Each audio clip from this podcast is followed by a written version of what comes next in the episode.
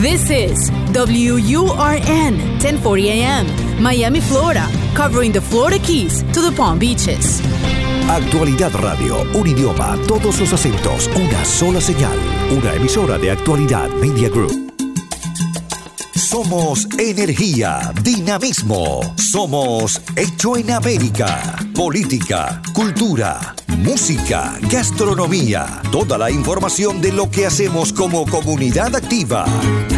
De mi tierra bella de mi tierra santa. Los fines de semana trabajamos los desafíos y soluciones de nuestra comunidad hispana. Llegamos para quedarnos y superarnos. Somos Hecho en América.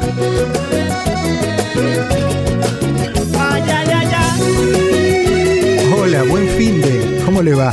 Gracias por permitirnos acompañarlo otro fin de semana y por juntos eh, enlazarnos en el aire de actualidad 1040 eh, con esta suerte de complicidad que llevamos ya hace casi un año y medio y que nos permite enterarnos de muchas cosas, eh, datos, anécdotas. aprendemos mucho con este programa. Yo siempre digo que este es un, un show de radio que hay que escucharlo con papel y lápiz, porque siempre hay una dirección de correo electrónico, siempre hay un número de teléfono. Eh, algún dato que nos puede llegar a servir a nosotros o a alguien en, que nosotros conozcamos en algún momento. Y, eso con que, con que esa misión esté cumplida para nosotros, bueno, pues vale la pena este, este programa. Hoy vamos a hablar de, a ver, nosotros los que venimos de nuestros países siempre hemos tenido, ¿quién no se ha criado con una mascota? Un perro, un gato, un pececito. En, en, mi caso, como vivía en un departamento y según mi mamá nunca había espacio para el perro y para el gato. Entonces yo fui el, eterno chico de departamento con tortuga y pez. Me tocaba eso. Pero bueno, eh, cuando llegué a los Estados Unidos, una de las primeras cosas que hice fue comprar un perro o ir a buscar un perro, porque de eso se trata lo que vamos a charlar hoy. Y entonces tener en la casa un perro y una mascota. Y, de verdad que los chicos crecen, crecen distintos con, con una mascota. Vamos a hablar con Flora Bealoy. Ella es portavoz del Departamento de Servicio Animal del Condado Miami-Dade, un lugar por donde muchos en algún momento hemos pasado para buscar esa mascota, para compartir esa sensación de, de solidaridad con el mundo animal, de dar cariño porque sabemos que vamos a recibir cariño de una mascota. Bienvenida, Flora, ¿cómo estás? Gracias por Un venir. Un placer, muchas gracias por la invitación. Un poquito ronca, pero aquí bueno, llegué, bueno, estoy. Aquí está, aquí está, aquí está. Bueno, la, eh, con voz este, con voz un poco como de como de ladrido, ¿no? De, no, sexy, sexy. sexy. Bueno, Flora, eh, mucha gente se acerca al Departamento de Servicio uh -huh. Animal porque aparte de todo, eh, del servicio que brindan y todo, tienen casa nueva desde hace un tiempo. Ya no es sí. ese lugar ahí al costado del palmeto, eh, medio lúgubre, un poco triste claro, también. Un poquito triste. No, ahora tenemos un centro verdaderamente muy moderno que se hizo específicamente con los animales y las personas que trabajan con y las personas que están buscando animales. Entonces es un centro de adopción y protección que tenemos en la 3599 Northwest 79 Avenida. Uh -huh. eh, muy moderno, muy lindo, muy limpio y donde los animales verdaderamente pueden tener un poquito de paz y serenidad. Uh -huh, serenidad. ¿No? Están de este lado del palmeto ahora. Antes estaban sí, de estábamos aquella, de, de este aquella y ahora estamos a este Me parece lado. muy bien. Eh, eh, mucha gente se acerca ¿no? a, a buscar eh, mascotas. Uh -huh. Buscan. ¿Es verdad que buscan siempre los más chiquitos? Sabes que siempre es verdad que los más chiquitos y los cachurritos uh -huh. son los que más eh, buscan la, las personas, ¿no? Siempre, yo creo que siempre piensan que si están en un apartamento, los más chiquitos son los que necesitan. Ahora, ya no sea que tengan reglamentos de, de la sociedad, uh -huh. eh, yo siempre digo que no, de, no es verdaderamente el tamaño que importa, uh -huh. sino el temperamento del animal. Claro. claro. Porque hay muchos muchos animales que son un poquito más grandes, pero por cuestión de edad o como se han criado o simplemente el temperamento que tiene cada individuo, ¿no? Claro. Eh, son más adecuados para un apartamento. Los labradores son enormes, pero son una Pero ternura. son un cariño claro. y, y, casi no ladran, ¿no? Sí. Mientras que tú compras un chihuahua y es todo el día y, toda la noche. No, claro, ¿Miento o miento? Eh, no, claro. No, es verdad. Supuesto, es así. Y, y yo creo que hay muchas personas que dicen, no, pues necesito el chihuahua porque estoy en un un apartamento chiquito. Pero si tú sales, lo sacas al parque de vez en cuando, lo dejas correr en los parques de, de- de mascotas que tenemos por, por todo el condado, entonces no importa que estés en un apartamento chiquito. Lo que importa es que el, el- el- la mascota sea dócil, Claro. ¿no? Y que no haga tanto ruido para molestar a los vecinos. Generalmente Entonces, depende. claro, claro. Conocemos generalmente las historias eh, de la de lo que dice la gente cuando va a buscar un perro, que buscan compañía, que es para los chicos, que se sienten solos, que están adaptándose a esta nueva vida en Estados Unidos y les cuesta y necesitan esta interacción con alguien. Claro. Eh, eh, esas historias las conocemos. Pero ¿qué tiene, qué, cuál es el discurso de la persona que va a entregar un perro? A decir, lo tengo que dejar acá. Son tantas las razones por la cual, pero creo que lo que vemos normalmente eh, más frecuente es personas que se mudan de un apartamento a otro y las reglas no le permiten tener esa mascota ya. O también eh, personas que piensan que por razones de- económicas no pueden tener a su mascota o no pueden cuidar de las necesidades de su mascota. Entonces, eh, nosotros, claro, somos un refugio para todos los animales en nuestra, en nuestro condado y tenemos póliza de no, de no eh, rechazar a cualquier mascota que llega a nuestras puertas. Eh, pero también tratamos de ver si hay alguna manera con los recursos de nosotros o con los recursos que hay en la comunidad de mantener esa familia porque nuestros, nuestras mascotas son, son Claro, familia Claro que sí. para mantenerlos juntos. ¿no? Eh, y si hay posibilidad, nosotros siempre tratamos, pero si no hay posibilidad de, de mantenerlos juntos, entonces los recibimos y le tratamos de conseguir un nuevo hogar.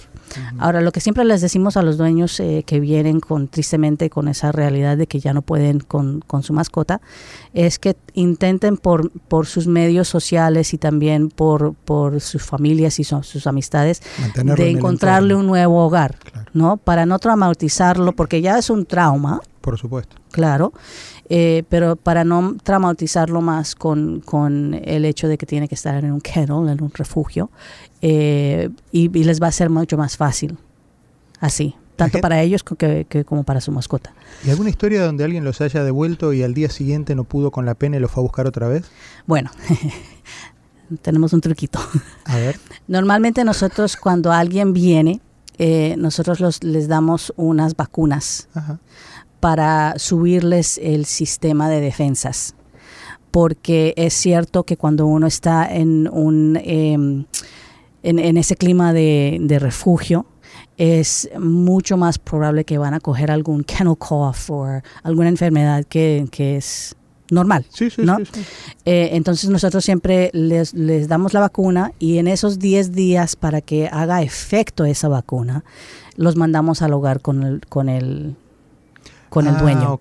Para No que puedan llevarlo, pensar bien y, Ah, con, y con una lista de cuáles son las cosas que ellos pueden hacer para hacer más, más fácil este proceso que, que- que se enfrentan, al que se enfrenta. Eh, entonces siempre tratamos de, de que ellos tengan ese tiempito para poder pensar, para poder ver si no hay otra manera del cual eh, pueden salir de esta situación, ¿no? Es una Porque es muy situación triste. y agónica de 10 días.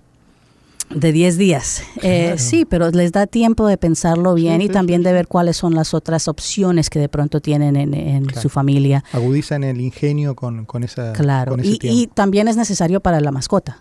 Como te digo, es para ese sistema Sí, claro, de porque acá defensas. sufren los dos, sufre el humano Claro, y sufre la mascota, claro, por supuesto. también. Claro que va a sufrir la mascota. Claro. Lo que pasa es que no, no saben hablar cómo decirlo. Pero si tú vas normalmente, tú puedes ver, hay algunos que tienen esa cara triste. Esa carita triste de que está, cuando están en los caniles es devastador. que dice, que dice, tenía familia y ya no tengo.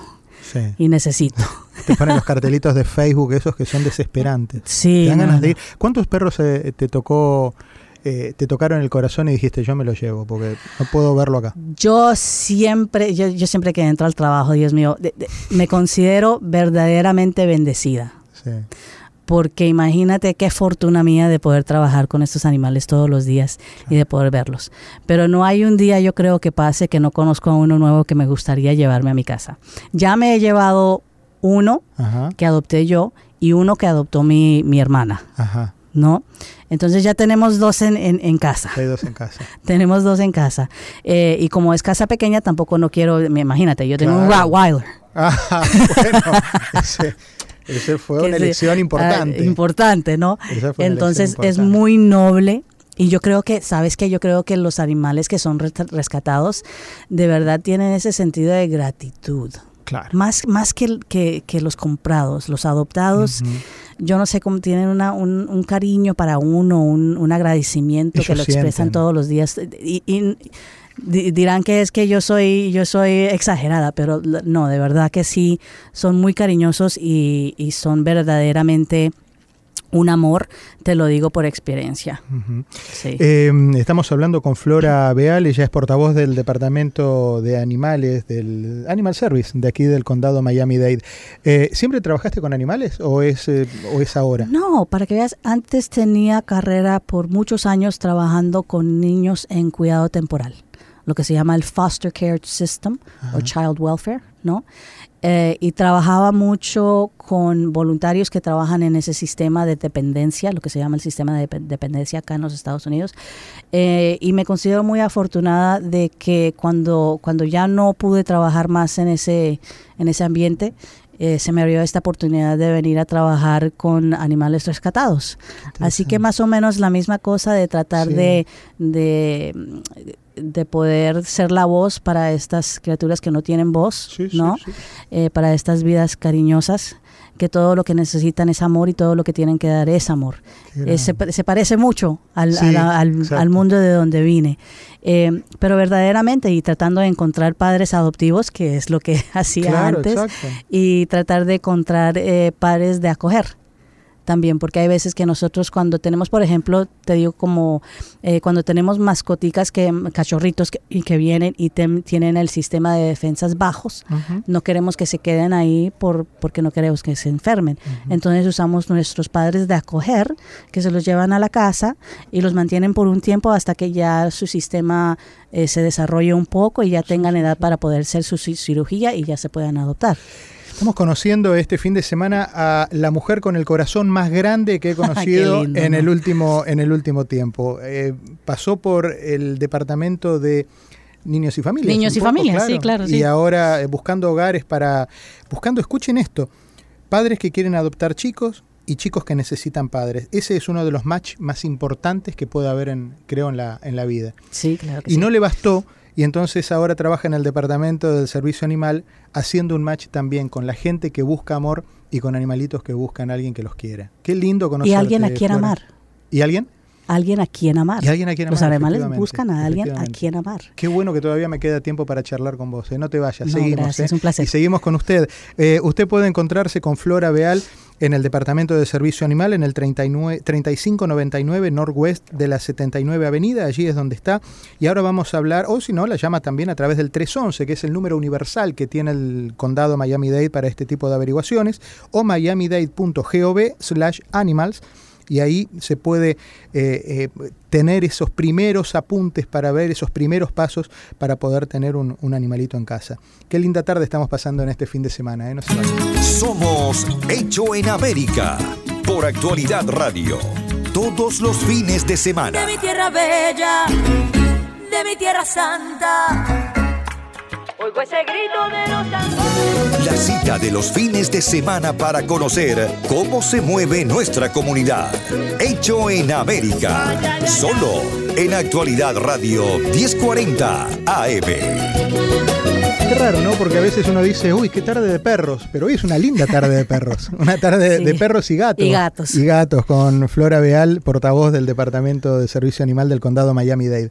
Eh, ustedes, aparte de ese trabajo enormemente noble de eh, unir afectos entre mascotas y humanos, eh, también ayudan en lo que es el, el tema de esterilización, que también forma parte de los cuidados que hay que tener con los animales, porque implica una responsabilidad grande. No es solamente tenerlo y darle de comer, es, es también darle las condiciones de seguridad, de higiene, eh, y de preservación que ellos necesitan. Sí, para que veas que hay muchos malentendimientos, yo creo, ¿no? Eh, hay personas que dicen que no, no lo puedes esterilizar hasta que tenga su primer cría. Eso es completamente Ah, eso. falso. ¿Es falso? Es completamente falso. No hay nada científico que pruebe que, que uno necesita tener, que, que un perro no es feliz ni, ni tiene su salud. Antes es el reverso. Que un perro que está esterilizado tiene mejor salud, vive más tiempo, ¿no? Y muchos de esos, em, de esas cosas que son negativas de, de, de las eh, actitudes de las mascotas, ¿no? Eh, se pueden minimizar si uno lo esteriliza. Ah, mira. Entonces, cuando uno tiene un gato, por ejemplo, que siempre está rayando las paredes con las uñas y eso, Sí. ese tipo de, de cosa se minimiza, ¿no? Cuando uno lo esteriliza. Ah. Eh, eso, de es en marcar los- en- territorio. ¿En los machitos y en las hembras? ¿En los Eh, dos? en los dos. Eh, cuando se trata de marcar territorio, en, do- en tanto los gatos como los perros, es menos cuando uno lo esteriliza. ¿No? También la, la agresión o la necesidad de ser alfa se minimiza. Entonces hay muchos beneficios que, que, que se dan cuando uno esteriliza su animal. Y no solamente eso, sino que uno está tratando también eh, ayudando a, a esa mm, la población ¿no? de, de animales, porque la verdad es que, por ejemplo, en Miami-Dade County tenemos muchos gatos callejeros, Ajá. ¿no? Los, los gatos de la comunidad, que les damos de comer, pero no viven con nadie, son libres. Y es muy lindo eso, pero hay tantos, y la verdad es que en Florida, en, en el sur de la Florida, como el ambiente siempre, el clima siempre es bueno, dan a luz más, tienen más Ah, crías mira. los gatos. Entonces tenemos un programa que se llama Trap, Neuter, Vaccinate, Release or Return, eh, que quiere decir que nosotros atrapamos a los, a los gatos o con la ayuda de, de la comunidad, su merced puede venir, eh, coger una, una trapa de nosotros, da un depósito, nosotros se lo devolvemos cuando nos regresa la, la trapa, coger los gatos. Eh, en poco tiempo vamos a empezar un una programa de tip que les da si quieren por cada gato que nos traen a esterilizar y vacunar. eh, le podemos dar 15 dólares. Así Ah, que mira. al tento de cuando empiece. Todavía no ha no empezado. Aguanten, no empiecen a llamar al Aguántense. 311 hasta ahora. No, todavía no, y- todavía no. En como uno o dos meses todavía se está, está finalizando los detalles. Pero eh, es un incentivo para que las personas traigan, traigan a los gatos comunitarios para esterilizarlos, para, ah, para ayudar a, a reducir las, las ah, situaciones de, de rabia, ¿no? Entonces le damos, le damos vacunas de rabia, ah, le damos sus otras, otras vacunas que necesiten. Em, y le, le hacemos un tip en, en la orejita para asignarte que ya, ya han sido esterilizados. Eh, Estos gatos cuando vuelven a la calle, vuelven con alguna identificación, algún con el- la orejita cortada. Sí, pero la, la orejita cortada, pero con algún eh, chip, esas no, cosas, no, no. no, no, porque son calle, ah, normalmente son gatos callejeros, Claro, claro. ¿no? Y se regresan en, en la comunidad de donde vienen. ¿no?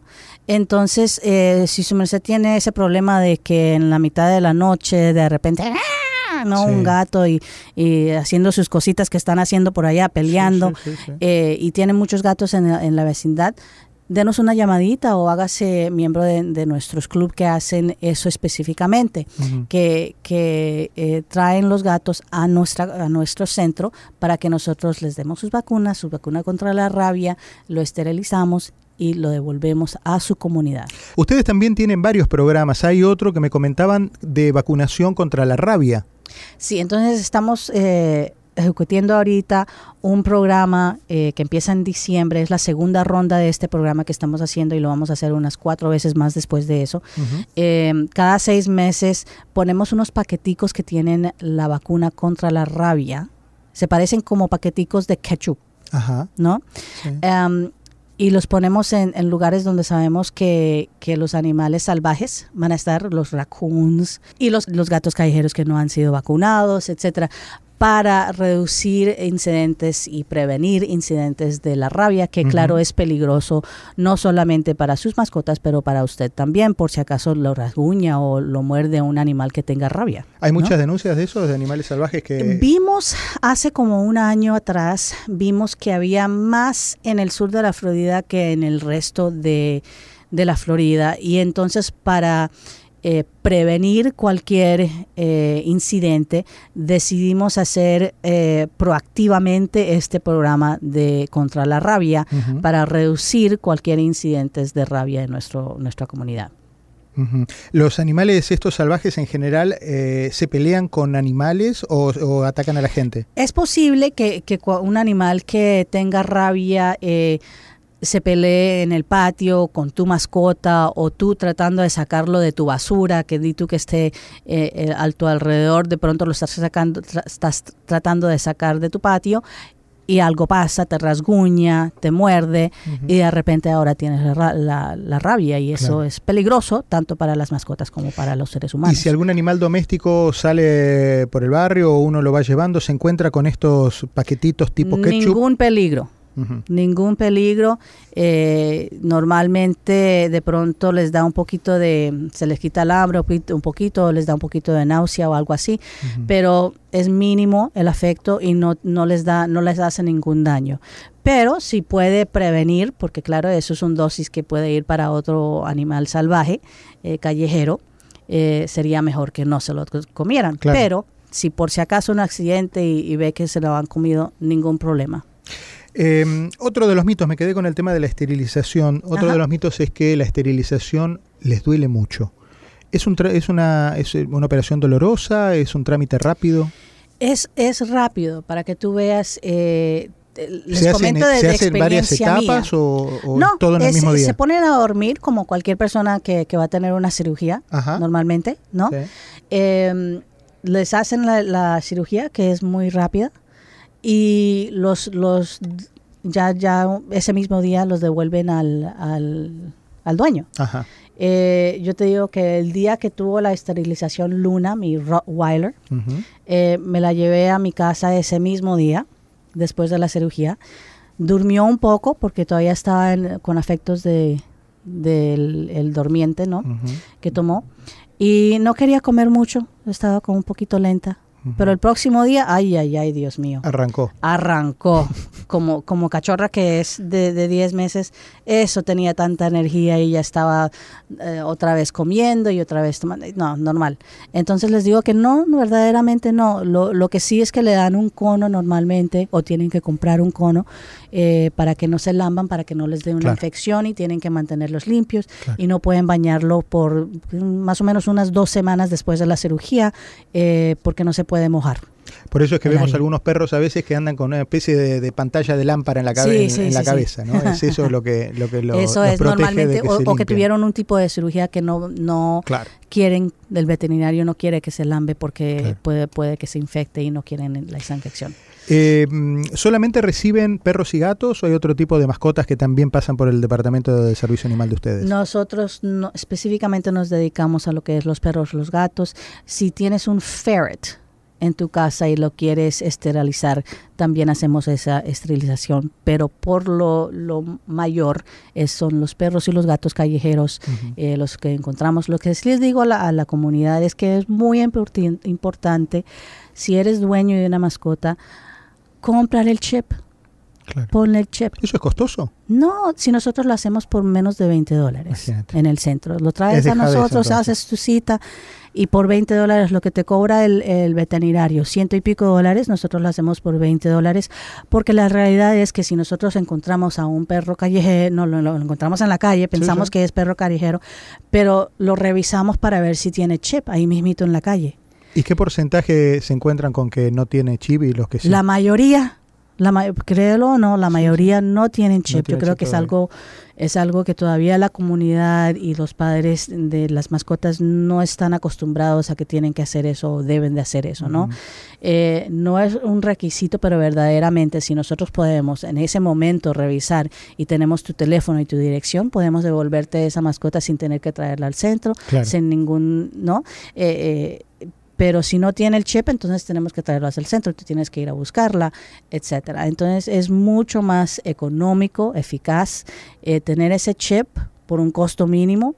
Eh, se lo ponemos y así cualquier cosa, si tu, tu perro se te escapa o se te sale, nosotros podemos saber dónde es que tenemos que devolverlo. Flora, muchísimas gracias por haber venido. Me encantó conocerte, me encantó conocerte más. Ya habíamos hablado, habíamos tenido, gracias, habíamos tenido unas primeras charlas donde me contaba de un montón de cosas del mundo animal que uno desconoce, qué sé yo, y, está bueno compartirlo con, con ustedes. Muchos que tienen animales y que ahora saben que no solamente la responsabilidad termina en darle de comer, sino creo que ahí empieza. También es darle el, el marco también legal que hace falta para, tener una mascota y forma parte de la responsabilidad. Flora Beal es portavoz del Departamento de Servicio Animal del Condado Miami-Dade. Números, atención, anote, que siempre le digo, anote. 311, el número universal del condado. Usted marca 311 y los disquitos lo van a ir llevando a través del 1, el 2, el 3 para llegar al Departamento de Animales. Eh, miamidade.gov slash animals, allí también lo puede hacer de manera directa a través de las redes sociales. Y si no, en persona en el 3599, el nuevo edificio de 3599 Northwest y la 79 Avenida. Flora, muchísimas gracias de nuevo por haber venido, un placer enorme y estamos en contacto siempre. ¿eh? Siempre. Bueno, un cariño enorme. Y a ustedes, como siempre les digo, abrazo fuerte, pásenlo bien.